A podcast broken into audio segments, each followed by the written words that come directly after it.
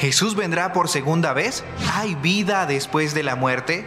¿Cuáles son los diez mandamientos? Estas y muchas otras preguntas serán respondidas cada martes a las 4 de la tarde en el programa ¿Qué dice la Biblia? ¿Qué dice la Biblia? Si tienes alguna pregunta, no dudes en hacerla al 285-9589 o al 320-914-0360.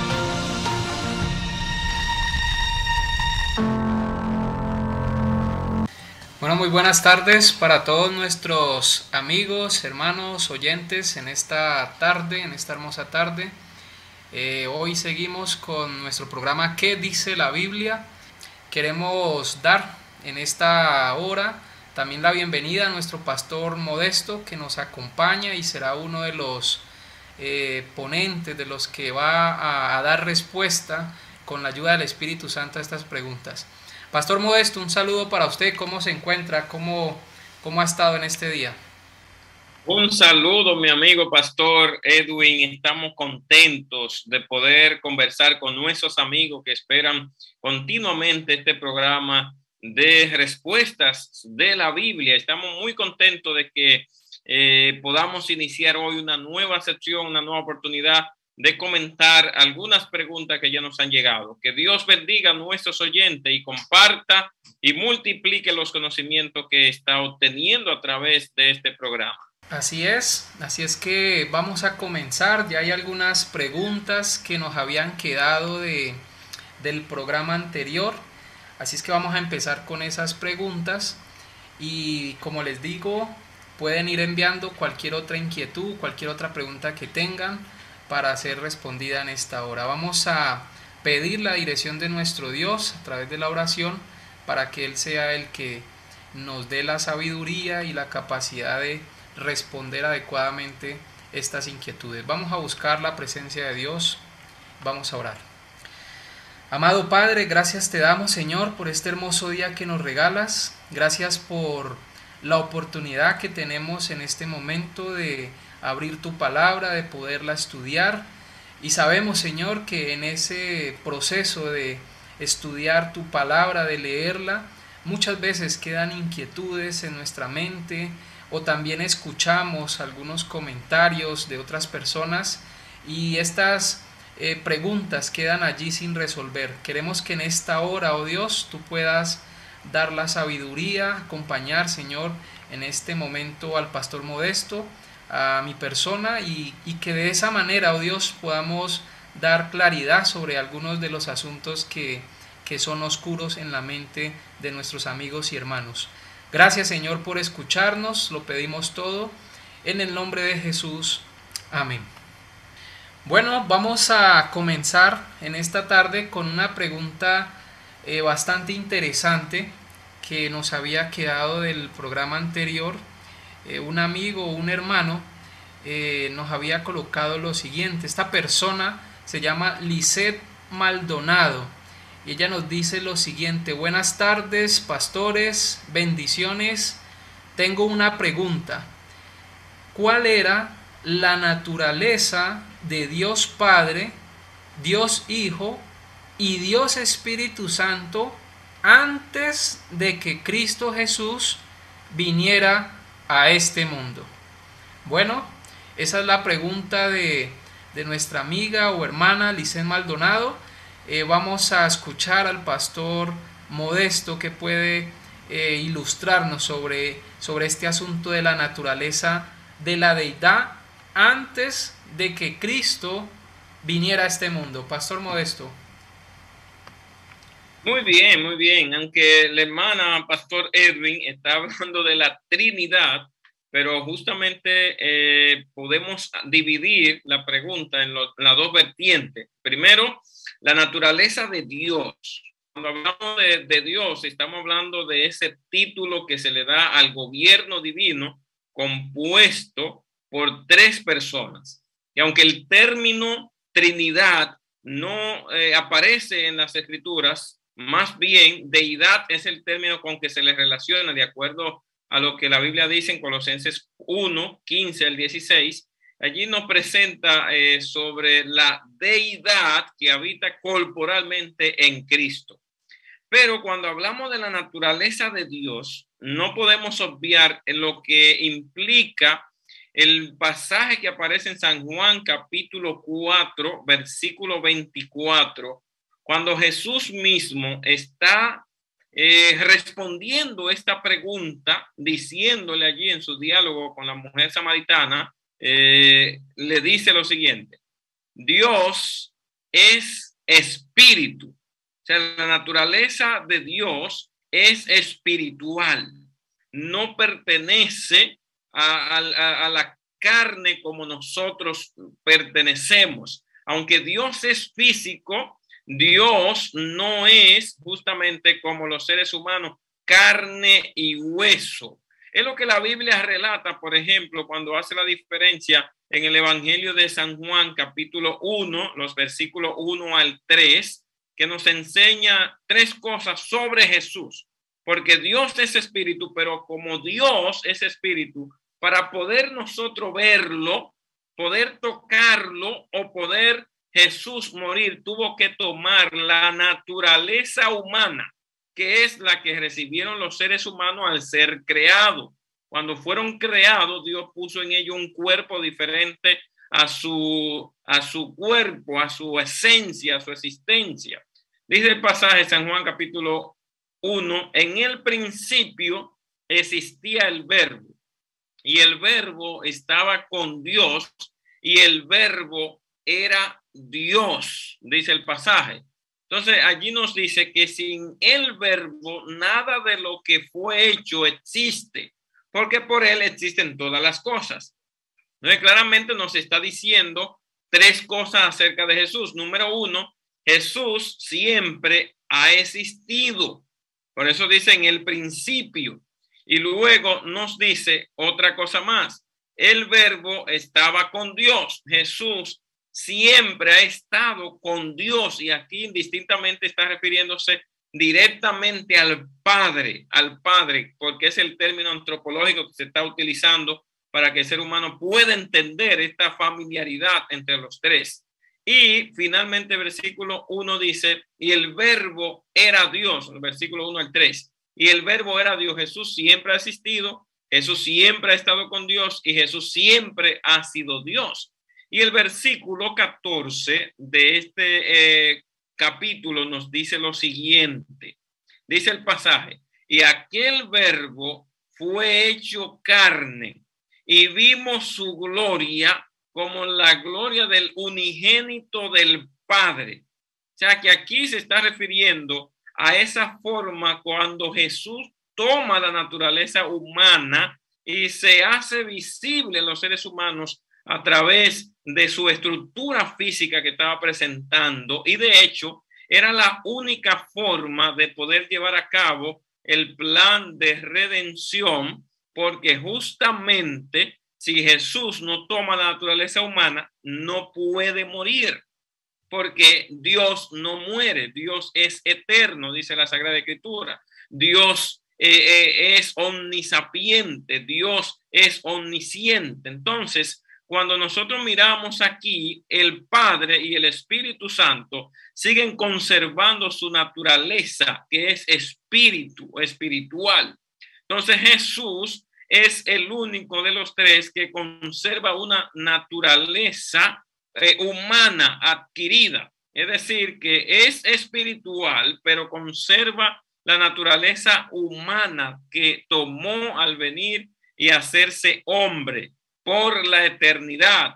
Es uno con nosotros. Y nosotros claramente cuando lleguemos al reino de los cielos, responderá el Señor tantas preguntas que tenemos sobre su su forma, pero Dios es espíritu, revela la escritura, y Jesús se hizo carne, el único de los tres que se encarnó para entonces nosotros poder verlo y eh, morir por los seres humanos y salvarnos. Ok, Pastor Modesto, muy bien. Eh, es muy clara la respuesta.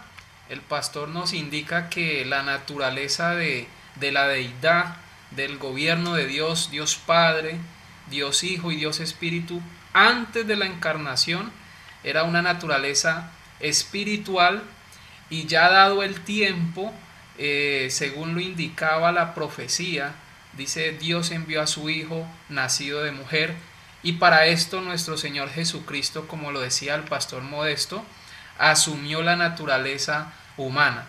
Ahora es importante destacar que, que esta naturaleza de nuestro Señor Jesucristo una vez asciende a los cielos, es una naturaleza humana glorificada y sigue igual conservando su naturaleza divina que para nada, digámoslo así, eh, se vació de ella, pero no la perdió como algunos consideran, si no el Señor hubiese dejado de ser Dios. Bueno, eh, nos han llegado otras preguntas, estamos contestando las que habían quedado del programa anterior, pero acá en el, eh, por estos medios nos ha llegado una de una persona que está escuchando el programa, así es que vamos a darle eh, la oportunidad de que, de que pueda recibir una contestación sobre esta inquietud. Dice la persona, mi inquietud es que hace poco, menos de un mes, estoy asistiendo a una iglesia adventista. La verdad me siento bien, estoy recibiendo clases bíblicas, pero la verdad ellos dicen que hay que bautizarse y la verdad yo quiero es aprender más y cuando lleve un tiempo, no sé cuánto, la verdad me, me bautizaría, ya que me sienta segura de dar ese paso pero tampoco quiero defraudar a mi Señor Jesucristo. Sé que todavía tengo mucho que cambiar, pero que con la ayuda de nuestro Dios y nuestro Señor Jesucristo sé que Él va a cambiar poco a poco. Me gustaría saber qué puedo hacer. Bueno, por la pregunta nos damos cuenta de que es, es un amigo, un simpatizante que está asistiendo a alguna de nuestras iglesias está muy motivado estudiando, estudiando y quiere saber qué hacer ante, ante esa decisión. ¿Qué podríamos aconsejarle, Pastor Modesto, a este amigo, a esta amiga que nos está haciendo esta pregunta? Muy bien, mi, amiga querida y todos los amigos que se identifican, que nos escuchan por la radio y nos siguen por, por las redes sociales también. Eh, el tema del bautismo o de la decisión de seguir al Señor es una decisión urgente. Primero es urgente porque no sabemos el tiempo que tenemos disponible para vivir y segundo, es urgente porque no sabemos cuándo regresa Jesús. Es decir, que lo más importante no es el conocimiento, es aceptar a Jesucristo como nuestro Salvador personal. El libro de Hechos, capítulo 2, versículo 37 y 38, nos habla acerca de las personas que escucharon al apóstol Pedro hablando allí en su famoso sermón de Hechos y inmediatamente terminó el sermón, se les acercaron a Pedro diciendo, varones hermanos, ¿qué haremos? Dice el pasaje que estaban compungidos, es decir, arrepentidos, tocados. Pedro les dijo, arrepiéntanse y bautícese cada uno de ustedes para el perdón de los pecados y recibiréis el don del Espíritu Santo. Entonces, claramente el tema del bautismo tiene que ver con una decisión de salvación. Es decir, si nosotros decidimos aceptar a Jesucristo hoy, entonces ya nuestros nombres son inscritos en el libro de la vida. Y si pasa cualquier cosa, viene Jesús o nosotros morimos, estamos asegurados en él. Ahora, el proceso del conocimiento es un proceso que lleva más tiempo, donde uno va creciendo espiritualmente, donde uno va avanzando. Primera de San Juan, capítulo 3, versículo 3 al, al 6, hablando Jesús con Nicodemo, que era un maestro de la ley, que sabía todas las cosas, le dijo lo siguiente, de cierto, de cierto te digo, el que no nace del agua y del espíritu no puede en ver el reino de Dios. Nicodemo le dice, maestro, pero ¿cómo puede un hombre viejo eh, volver a nacer? ¿Acaso puede entrar al vientre de su madre y nacer de nuevo? Jesús le dijo, de cierto, de cierto te digo que el que no nace del agua y del espíritu no puede entrar al reino de Dios, porque lo que he nacido de la carne, carne es, y lo que he nacido del espíritu, espíritu es. Mi querida amiga y hermano que están escuchando, si ya usted sabe que Jesucristo es su Salvador personal, que Jesucristo es el camino, la verdad y la vida, que Jesucristo regresa de nuevo, usted lo acepta. Ahora, en el camino, usted va a ir aprendiendo más, leyendo más, sabiendo más. Lo único que usted tiene que estar dispuesto a que el Señor continúe haciendo ese cambio, como usted dice, porque la palabra del Señor nos dice que si alguno está en Cristo, segunda de Corintios 5, 17, nueva criatura es. Las cosas viejas pasan y aquí todas se van hecho haciendo nueva. Eh, el libro de Efesios capítulo 4 versículo 11 y 12 nos dice que el Señor nos va a llevar a nosotros hasta la estatura de Cristo Jesús.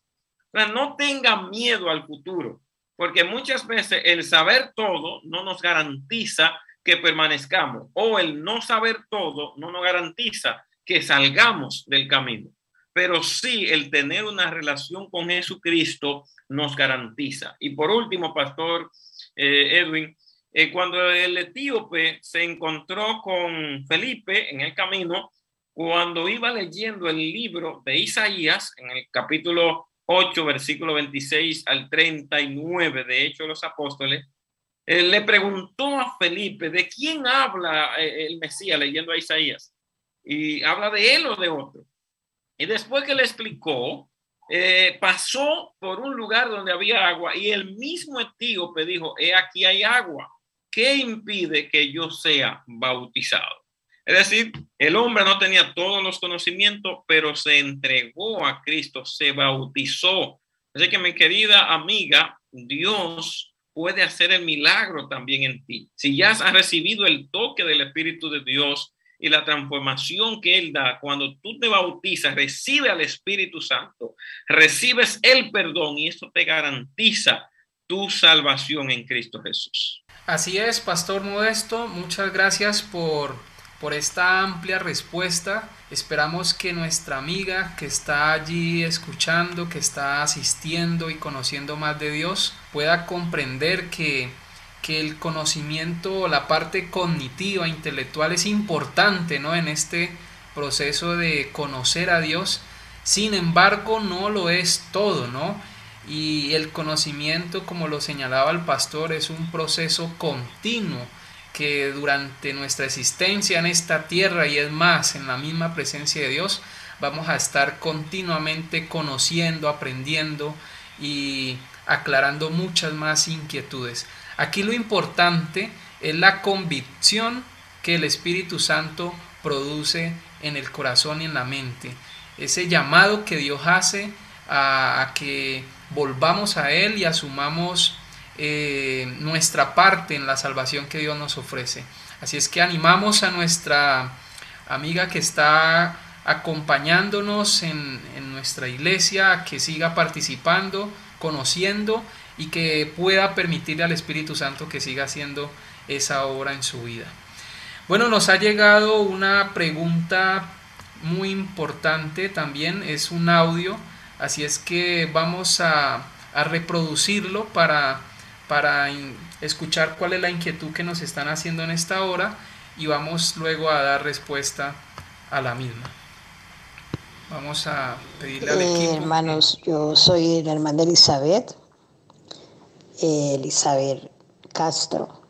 Quisiera una pregunta que tengo por hacer esta tarde, quiero aprovechar el programa. Es. Mm, si nosotros cuando el diluvio eh, ya Caín había muerto o él, o él murió en el diluvio. Él fue, él fue también uno de los, él y su descendencia murieron en el diluvio. Y la otra pregunta ahí sería, nosotros entonces venimos siendo descendientes de, de Noé, porque si Noé fue el último que quedó, fue el que único que quedó después del diluvio su familia y él. Entonces nosotros venimos siendo descendientes de Noé. A ver si me, por favor me aclaran porque a veces a uno le hacen esas preguntas, entonces uno no sabe qué responder ahí. Muchas gracias, Dios les bendiga. Bueno, a nuestra hermana Elizabeth también muchas gracias por escuchar el programa y por eh, hacer estas preguntas. Son dos preguntas las que la hermana está eh, realizando ahora que estamos en nuestro estudio del libro de Génesis, en la guía de estudio. Eh, precisamente se ha venido estudiando el tema del diluvio. Así es que, bueno, vamos a darle la oportunidad al pastor Modesto de hablarnos sobre, sobre estas dos inquietudes que tiene la hermana. La primera pregunta, eh, así muy resumida, es si Caín murió o participó en el diluvio y de quién eh, venimos nosotros una vez toda esta generación, con, con excepción de Noé y su familia, fueron los únicos que fueron salvos. Así es que, Pastor Modesto, ¿qué podríamos decirle a nuestra hermana Elizabeth sobre estas preguntas? Muy bien, hermana querida, como el programa lleva el título ¿Qué dice la Biblia? Nos suscribimos a lo que la Biblia nos dice justamente. La Biblia menciona que Caín cometió eh, pecado delante del Señor. Eso está en Génesis capítulo 4 y si nosotros podemos mirarlo de una manera detenida allí, Génesis capítulo 4, encontramos esa discusión de Dios con Caín, o más bien de Caín con Dios, que se aleja de Dios. Entonces Caín, eh, cuando se aleja de Dios, se fue a otro lugar, dice la Sagrada Escrituras, de, en el versículo 16 de Génesis 4, salió de delante de Jehová y habitó en la tierra de Not, al oriente del Edén. Y conoció Caín a su mujer y así tuvo hijos, etcétera, etcétera. Sin embargo, cuando nosotros miramos allí, el, el, Génesis 4 va dedicando un poco de tiempo a hablar de la descendencia de Caín. Y pasaron muchos años desde que Caín eh, tiene su descendencia y se va reproduciendo hasta que llega Lamé, que es uno de sus descendientes, y así por el estilo. Entonces Caín eh, es el padre de todas esas personas. Sin embargo, aquí nosotros miramos cuando avanzamos un poquito más a Génesis capítulo 5, se hace la descripción de los descendientes de Adán. Y allí se va hablando de Adán. Si nosotros miramos, por ejemplo, vamos, vamos a buscar a, Génesis 5 para leerles rápidamente algunos de los detalles y así poder mirar. Miren, eh, dice que Adán vivió 930 años y murió y engendró, engendró hijos e hijas. Y después de Adán pasó Enos, vivió, pasó Cainán, hasta Matusalén, que duró 960 años, más o menos. Entonces, finalmente, después de, de Matusalén, vino Lamec, y de allí es que desciende Noé, Lamec, y allí desciende Noé, y este, Lamec, eh, el padre de Noé, que tiene allí ese descendiente y Noé comienza su vida desde el diluvio en el año 600, es decir, que no había probabilidad de que Caín estuviera vivo por el momento. Ahora bien, los descendientes que sí aparecen en el capítulo 6, versículo 1 hasta el 13, se habla de que los hijos de los hombres refiriéndose, ya en un programa anterior habíamos dado respuesta a esto, refiriéndose a los descendientes de Caín.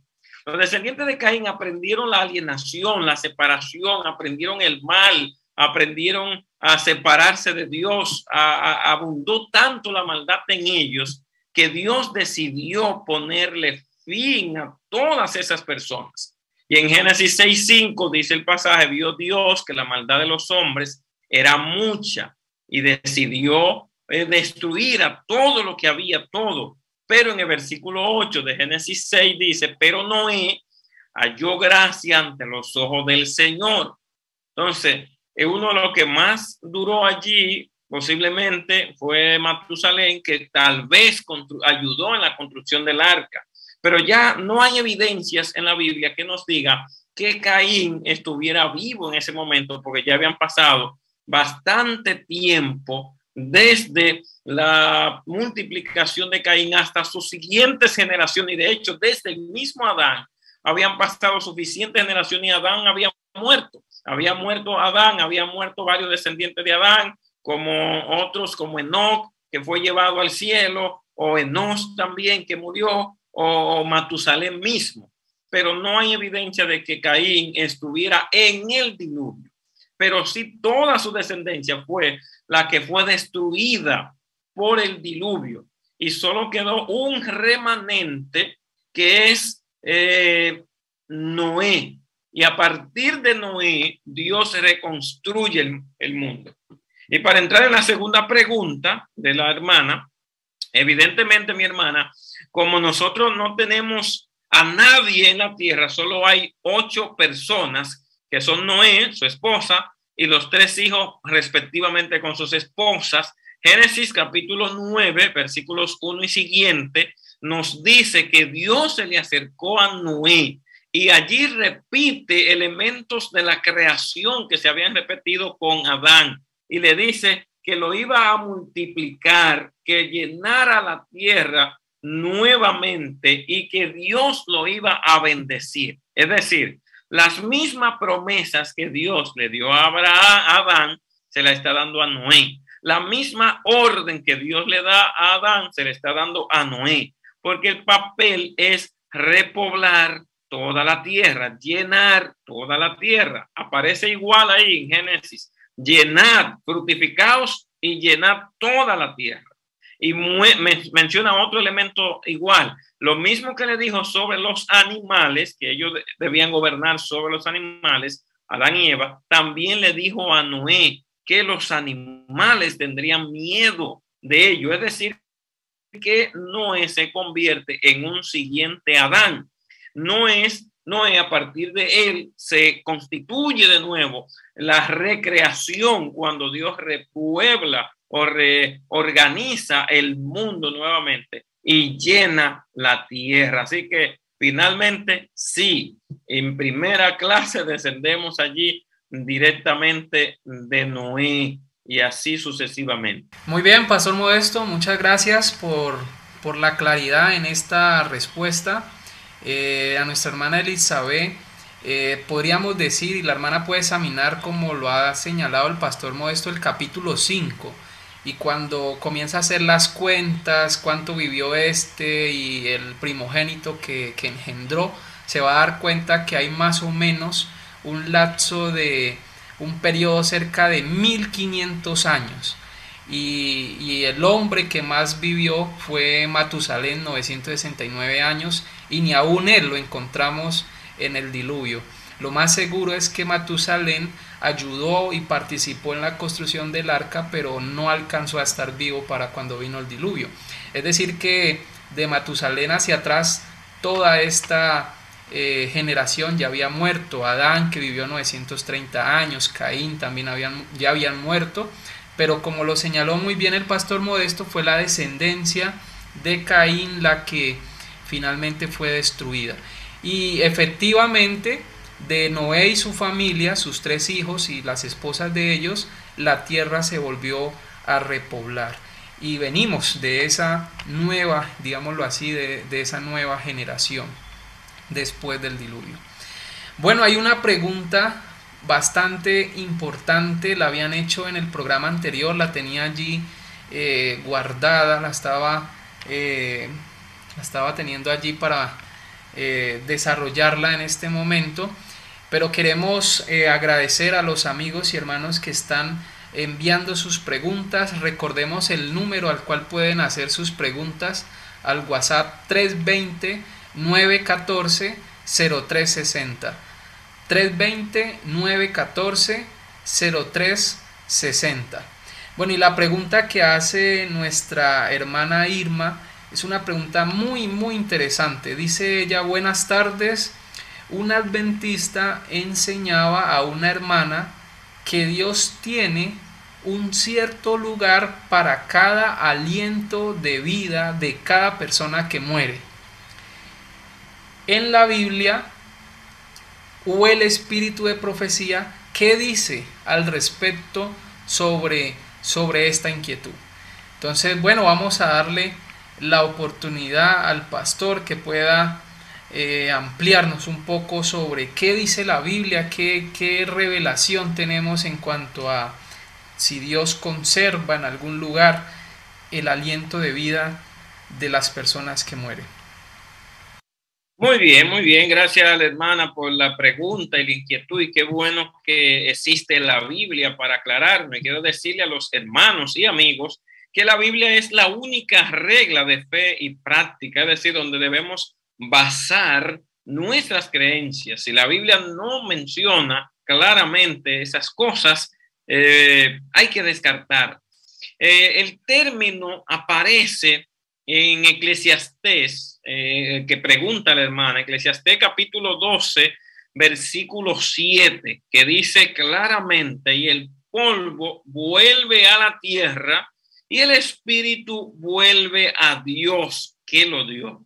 Quien ha leído la Biblia inmediatamente lee esta expresión, se va a recordar de lo que dice Génesis capítulo 2, versículo 7. Allí dice que Dios, el Señor, formó al hombre del polvo de la tierra y sopló en su nariz aliento de vida. Y el hombre se convirtió en un ser viviente. Esto implica aquí que lo que Salomón eh, está diciendo en este pasaje es no es otra cosa que hablar de la muerte.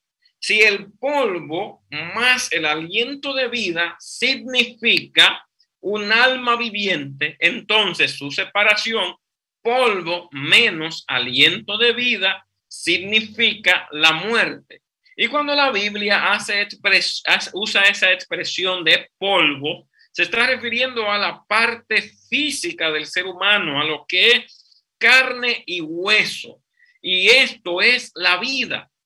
Pero cuando se refiere al espíritu, aunque muchas veces la palabra que aparece en hebreo para espíritu, ruach, eh, se, se, refiere a aliento de vida, también puede ser hálito de vida, puede ser soplo, puede ser espíritu, puede ser persona, pero la mayoría de las veces se refiere a la persona en muchas de las ocasiones. Entonces, cuando se mencionan los dos elementos aquí, se está refiriendo al espíritu como ese eh, principio de vida que Dios puso en los seres humanos, lo que implica que cuando Dios retira su espíritu, lo que está mencionando es que llegó la muerte.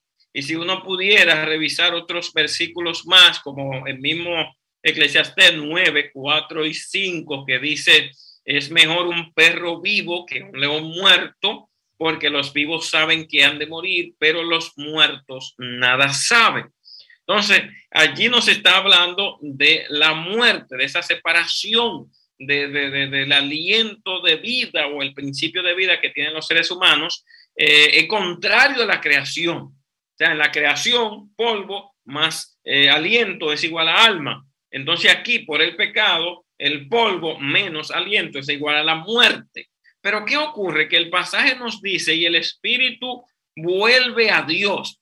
El detalle no está mencionando que Dios tiene una caja o un recipiente grande donde eh, almacena todo eso. Claro que no, Dios mantiene eh, a las personas como, como tal, como en su sentido real. Eh, las almas cuando mueren, Dios ha prometido la resurrección. Recuerden que un alma somos nosotros, no tenemos un alma, somos un alma.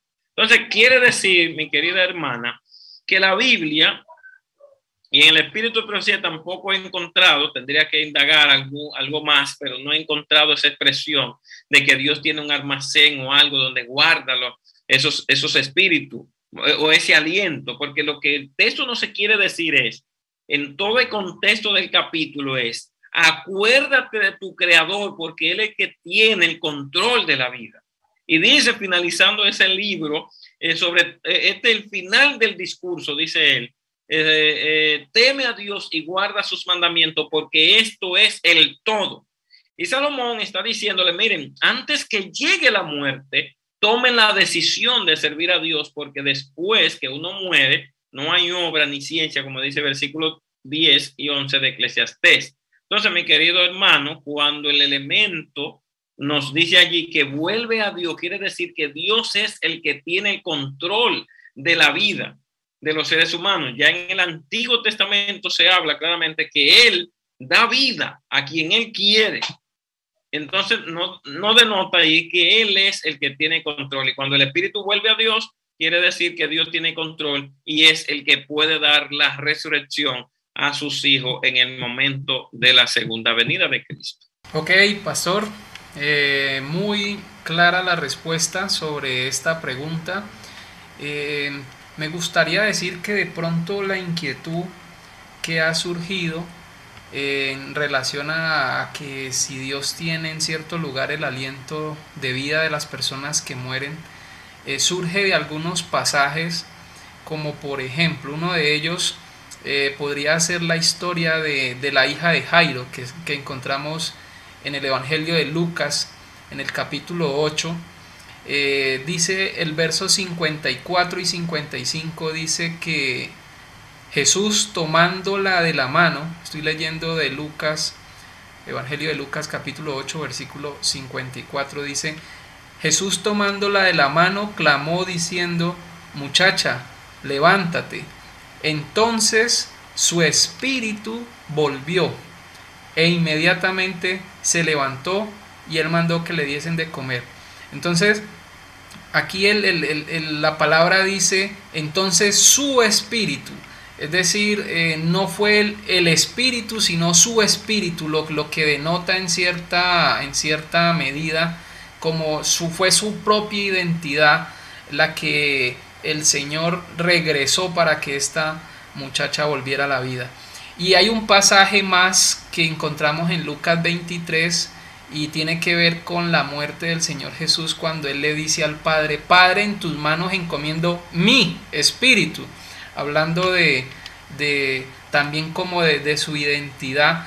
Eh, lo mismo refiere Esteban, ¿no?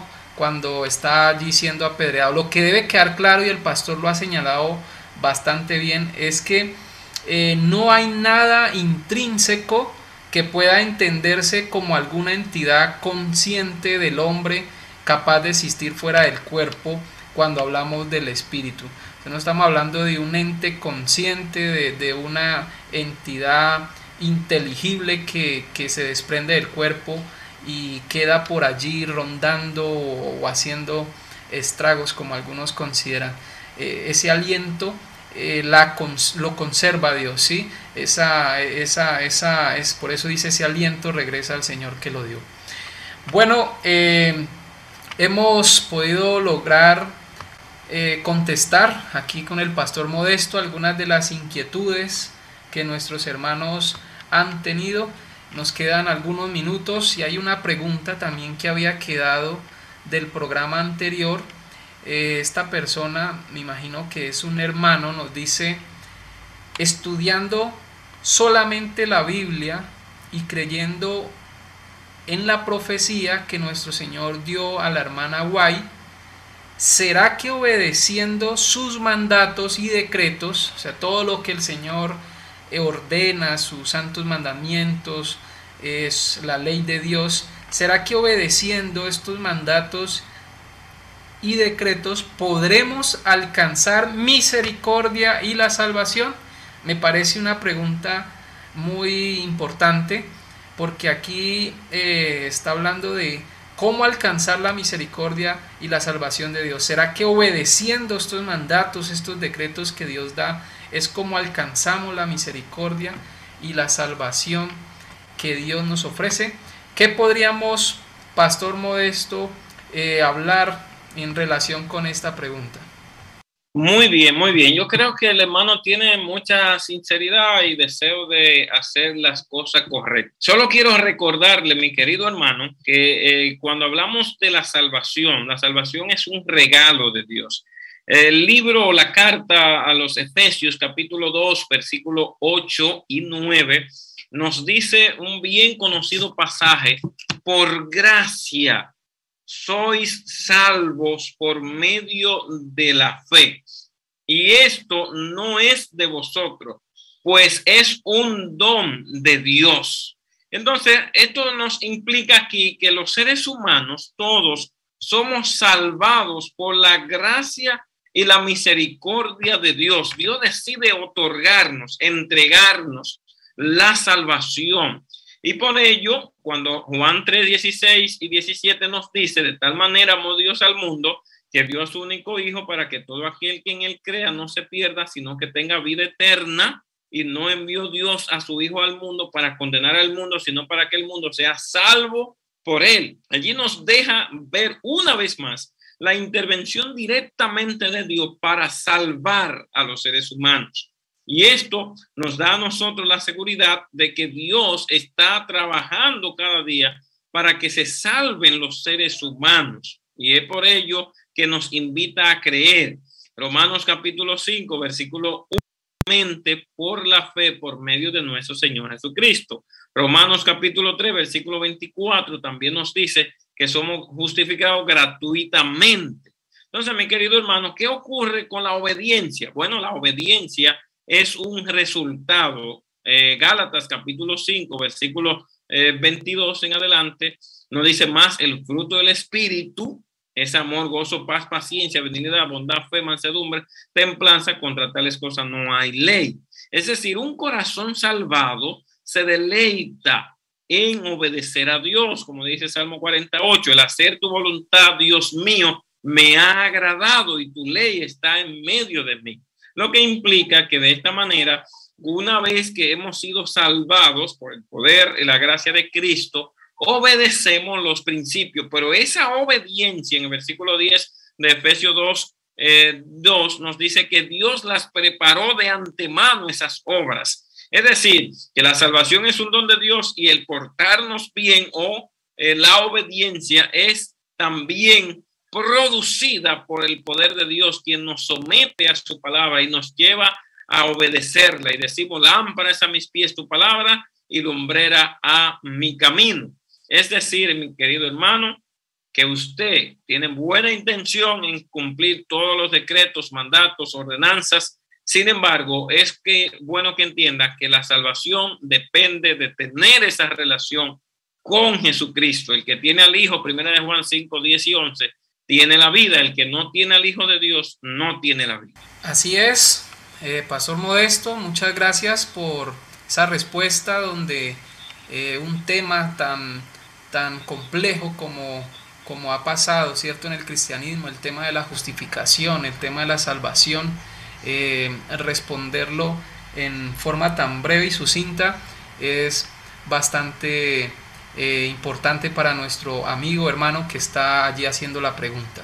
Así es que somos salvos por fe y esa fe genuina, ¿cierto? Esa fe que, que se aferra a los méritos de Cristo, obviamente es una fe que que es dinámica, una fe que es activa, una fe que obra motivada por el amor a Dios. Así es que eh, agradecemos a nuestros hermanos, amigos que han estado muy atentos haciendo sus preguntas y también escuchando las respuestas. Por aquí nuestra hermana Irma decía que estaba escuchando la respuesta que se le daba en cuanto a dónde está el aliento de vida y nos quedan para el siguiente programa eh, unas preguntas más que no alcanzamos a contestar, pero que seguimos motivando a nuestros hermanos para que sigan eh, asistiendo, sigan participando, sigan tomando apunte y sigan también compartiendo esta transmisión con otros hermanos, con otros amigos y motivarlos a que puedan elaborar sus preguntas, puedan enviarlas y puedan eh, de esa manera encontrar claridad sobre estos temas. Así es que vamos a terminar eh, por esta tarde y vamos a seguir eh, recopilando algunas de sus preguntas que nos llegan para el siguiente programa. Eh, Pastor Modesto, muchas gracias por acompañarnos en esta tarde, también a nuestros amigos y hermanos, y vamos a pedirle al pastor que nos despida con una oración en esta hora. Muchísimas gracias, mi querido pastor. Vamos a orar. Amado Señor, que agradecemos que tu palabra nos guía y es una lámpara a nuestros pies. Gracias, Señor, porque ella en un mundo de confusión, de ambivalencia, nos muestra el camino y nos ilumina el sendero. Sigue iluminando la vida de nuestros amigos y llenándolos de paz y bendiciones. Que tu gracia los acompañe y los guíe, Señor. Y bendiga todo el staff de esta emisora, de modo que sigan siendo guiados por tu espíritu para llevar paz y esperanza. En el nombre de Jesús. Amén. Bueno, saludo para todos, Dios les bendiga, les esperamos en la transmisión del próximo martes a las 4 de la tarde en su programa ¿Qué dice la Biblia? Bendiciones para todos. ¿Jesús vendrá por segunda vez? ¿Hay vida después de la muerte? ¿Cuáles son los diez mandamientos? Estas y muchas otras preguntas serán respondidas cada martes a las 4 de la tarde en el programa ¿Qué dice la Biblia? ¿Qué dice la Biblia? Si tienes alguna pregunta, no dudes en hacerla al 285-9589 o al 320-914-0360.